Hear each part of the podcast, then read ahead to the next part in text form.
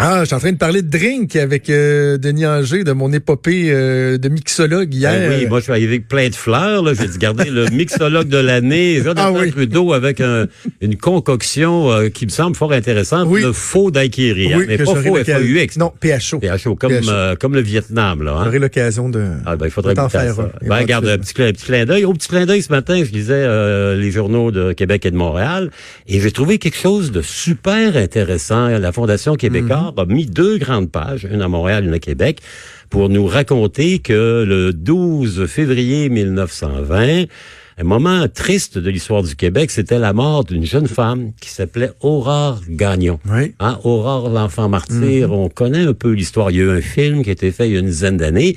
Il y en a eu un autre en 1949 qui a été le premier grand succès au cinéma euh, au Québec d'ailleurs, euh, Aurore, l'enfant martyr.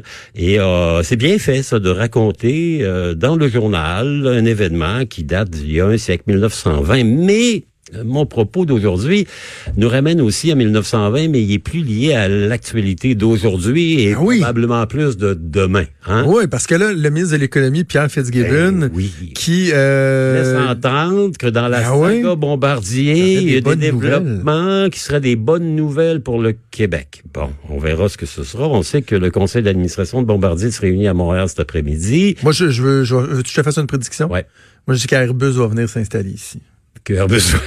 non, non, mais c'est non, mais ça fait partie des, des discussions va- que Airbus va- va- pourrait développer des installations Probablement. ici pour qu'il y ait une partie de la production qui se fasse d'Airbus, qui se fasse euh, au Québec, qui serait une façon de, de, de garder nos quoi 5 000, je pense, travailleurs en 14 aéronautique. 000 Quatre- C'est emplois 14 000 Bombardier. Québec 14 directement. 000 au Québec, Bon, ben donc de les garder hein. vraiment en action. Là, donc, d'après moi, Airbus sera pas loin dans, dans mais ça, c'est un feeling. là. C'est mon Ouais, pif. Il y a deux, il y a deux avenues. On peut penser que les CRJ, hein, vous savez, les petits avions à deux moteurs là, qui, euh, qui sont un peu partout, qui est un grand succès de Bombardier et avant de Canadair, il y en a 1300 qui ont été vendus, toutes les petites liaisons CRJ, ça pourrait être vendu. On évoquait le nom de Textron, qui est un grand conglomérat américain. Il y a aussi le volet ferroviaire, hein, qui, qui interpelle beaucoup les gens dans la région de Québec, puisque c'est les installations de l'Apocatien. Ben oui. Mais il y a 14 000 jobs dans l'aéronautique pour Bombardier Québec et il y en a que 1000 au niveau du ferroviaire. Donc, c'est sûr que s'il y avait une transaction en ferroviaire, ça serait moins pénalisant, entre guillemets. Mais aujourd'hui, on va se raconter la belle histoire oui. de l'aviation. Puis Jonathan, on s'est connu un peu à travers ça, notre passion Absolument. pour les Ben oui. avions. hein, ça remonte à longtemps. 1920, petit Aurore, on n'en parle pas beaucoup, mais en 1920, on parle beaucoup de la création d'une compagnie à Montréal qui s'appelle Vickers Aviation, qui va lancer sur le marché le premier avion conçu, développé au Québec, au Canada, qui est une espèce de un avion amphibie, biplan, deux ailes, un moteur qui pousse, une coque comme une coque de bateau. Ça s'appelle le Vickers Vedette. Et c'est un avion qui va prendre la vedette notamment pour toute la découverte du territoire pendant les années 20, les années 30. C'est la grande époque de la cartographie. Oui. Donc ces avions-là vont ouvrir le nord, vont ouvrir les liaisons, etc. Vickers. Vickers est une compagnie d'origine anglaise. Vickers est un fabricant d'armes connu. C'est eux qui ont fait, par exemple, durant la Première Guerre mondiale, les fameuses mitrailleuses Vickers. Ils construisent aussi des bateaux. Et à Montréal, durant la Deuxième Guerre mondiale, ils vont construire notamment des corvettes, hein, des petits bateaux d'escorte. Et ils vont dire au gouvernement canadien, ben là, nous, on va faire des bateaux. On ne peut plus faire des avions.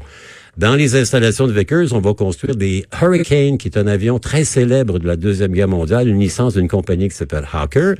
Et on va aussi construire les Canso. Les Canso, c'est des gros avions, des gros amphibies avec des moteurs jaunes et ce sont les ancêtres des bombardiers à eau, hein, les premiers avions de lutte à Oui. l'incendie de forêt. Les CL415, 215. C'est l'ancêtre, c'est le Canso qui s'appelait aussi le Catalina. C'est un avion de reconnaissance aérienne qui avait été construit aux États-Unis et qu'on se construisait à Montréal.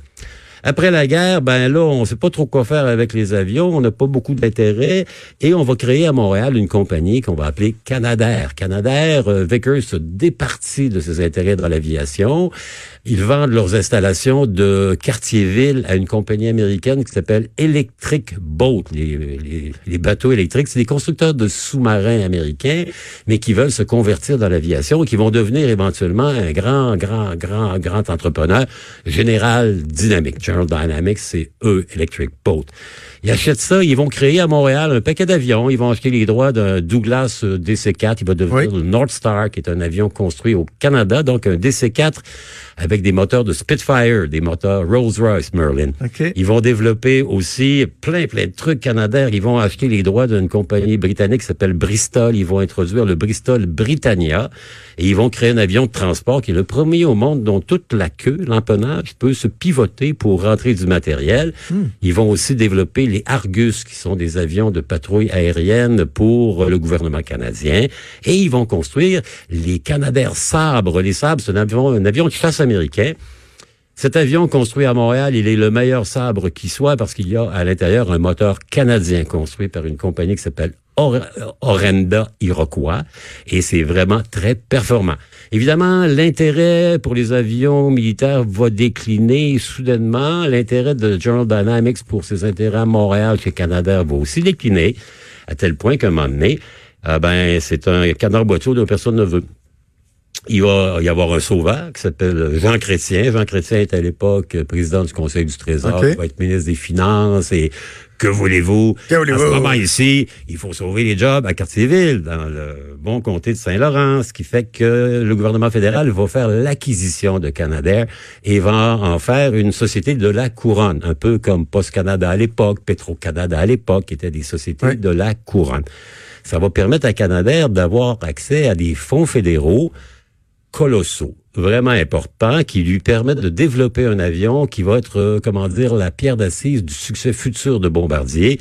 Ça s'appelle le Challenger. C'est un petit réacté, un avion d'affaires, le Canadair Challenger. Mm-hmm. On en a encore au service du gouvernement. Ah oui, l'avion du premier ministre, encore un Challenger. C'est ça. Euh, et c'était une idée d'un fou, un ingénieur américain du nom de Bill Lear, qui avait développé ça. Personne n'a voulu aux États-Unis. Il est venu voir ça, Canadair, il a dit c'était intéressant. Le gouvernement fédéral a donc payé les fonds de développement, ce qui fait que dans ce cas-là, Canadair n'a pas eu à traîner une énorme dette attribuable au développement d'un nouvel avion, ce que traîne actuellement Bombardier à 9 milliards d'argent qui a été dépensé pour la C-Series avec des résultats qui n'apportent pas grand-chose à Bombardier maintenant, puisque Bombardier n'a même plus la propriété. Vendu pour 0 dollar à Airbus, pour l'Airbus ouais, 200. 1 dollar et considération future, hein, à peu près, c'est ce qu'on dit. Donc, euh, Société de la Couronne qui développe euh, ce petit avion, le Challenger, et le Challenger va devenir un grand, grand succès. Arrivent les années Mulroney, on est à l'époque de M. Reagan aux États-Unis, Ronald Reagan, et Mme Thatcher en Grande-Bretagne, et c'est l'époque où on veut privatiser les sociétés de la couronne. M. Mulroney va faire comme ses collègues américains et britanniques, donc on va vendre notamment Petro-Canada, la création de Pierre Trudeau, le papa de Justin. On va privatiser la Société canadienne des postes et on va privatiser Canadair et on le vend à une compagnie qui n'a pas d'expérience dans les avions, mais qui a une grande expérience dans les skidoo. Hein? Mm-hmm. C'est Bombardier, c'est le groupe Bombardier Baudouin, Laurent Baudouin, qui connaît bien des gens à Ottawa et qui se fait, qui offre quelque chose qui est plutôt intéressant. Donc, ils vont ramasser Canadair un nouveau produit, le Challenger, qui est vraiment à l'avant-garde de, la technologie de l'époque pour une bouchée de pain. Et c'est avec ça que Bombardier va mettre le pied et d'aplomb dans le monde de l'aéronautique. Mhm. Donc, c'est vraiment là, la lampe d'Aladin de Bombardier Canadair, c'est le Challenger qui va devenir le CRJ, série 100, série 200, 600, 700, 800, 1000. on part avec 12 passagers, puis on va le monter jusqu'à une centaine de passagers. Ça va bien pour Bombardier, qui a décidé de donner un peu tout son avenir euh, dans le secteur de l'aérospatial et du euh, terrestre, les locomotives, les tramways, les métros, et va se départir des, de comment dire de son de son de son créateur là, c'est-à-dire le, le skidoo, hein, le PPR, la vache à. Exactement, les produits récréatifs Bombardier, on les vend et on va éventuellement les requérir de manière différente. C'est un peu nébuleux, mais ça... C'est ça, c'est plus Bombardier, mais c'est encore pas mal la famille. C'est pas mal la famille Bombardier, Baudouin, qui a des actions à vote multiple, mm. qui lui a permis de récupérer sans trop mettre d'argent le BPA, le BRP qui avait été cédé. Donc Bombardier se lance dans une, euh, comment dire, une folie d'achat, hein, un shopping spree, diraient les Anglais. Ils vont acheter notamment de Havilland à Toronto, qui fait un joli avion, hein, les DH, les euh, DH7, quatre moteurs, DH8, deux moteurs. Et eux aussi, on va les allonger, les allonger, les allonger jusqu'au Q400, qui est actuellement un turbo propulsé, qui se vend bien. Hein. Il y en a deux sur le marché. Il y a l'ATR 42 qui est fait par une filiale de Airbus. Et il y avait, chez Bombardier, le Q400 qui a été vendu il n'y a pas très longtemps à un groupe Viking qui est basé dans l'Ouest canadien.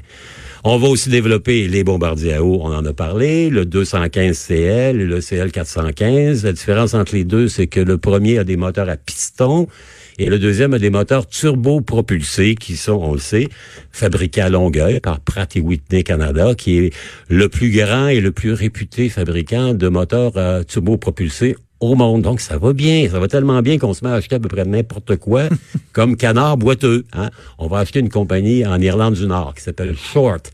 Short a fabriqué il y a longtemps, longtemps des bombardiers célèbres britanniques, les Sterling, des amphibies que le Sutherland.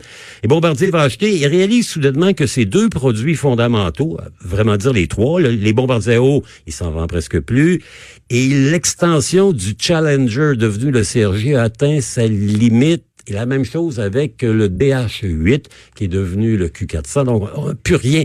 Il faut qu'on découvre une nouvelle plateforme. une nouvelle plateforme de manière à garantir l'avenir. Et c'est là où on va faire le choix de développer la C-Series difficile. Vous êtes dans un marché planétaire où il reste deux joueurs. Hein. Il en reste pas beaucoup. Là. Il reste Airbus, il reste Boeing. À l'époque, il y avait Embraer qui vient d'être acquis indirectement par Boeing.